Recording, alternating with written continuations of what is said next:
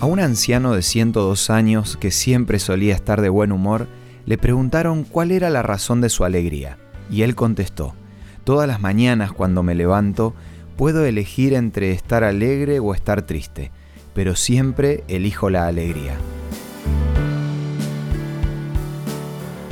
Esto es Una luz en el camino, un análisis de nuestra vida cotidiana con el licenciado Santiago Paván.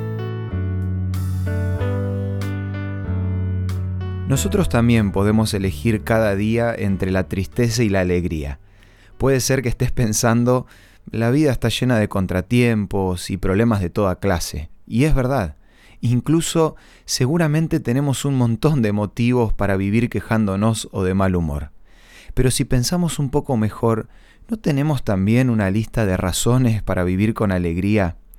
Ahora mismo, si nos pusiéramos a repasar un poco nuestra vida, estoy seguro que se nos vendrían a la mente momentos agradables que nos hacen reír, y cuando la alegría nos desborda, nuestra cara no lo puede disimular.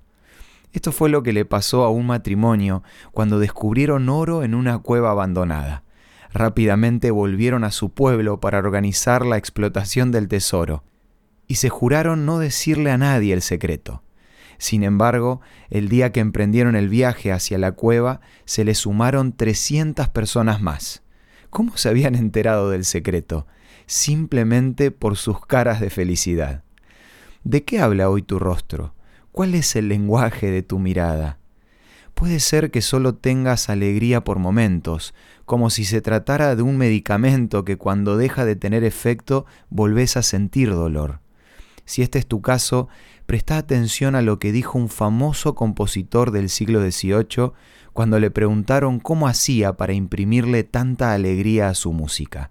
Él dijo, Cuando elevo mi corazón a Dios, todo mi ser se siente invadido de un gozo tal que las notas saltan de mí y así salen de mi pluma.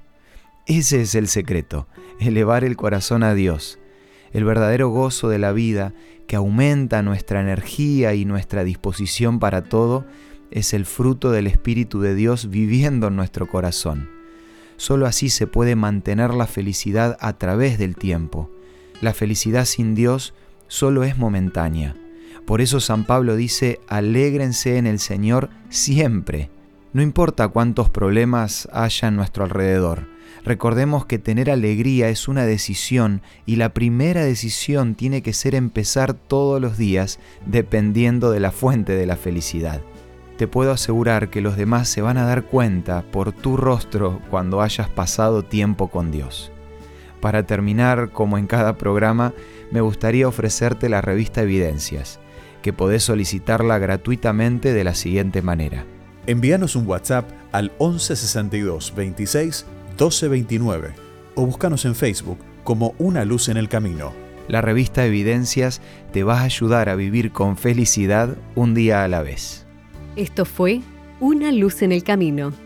Te esperamos mañana para un nuevo encuentro, cuando volveremos a decir... Permitamos que a lo largo de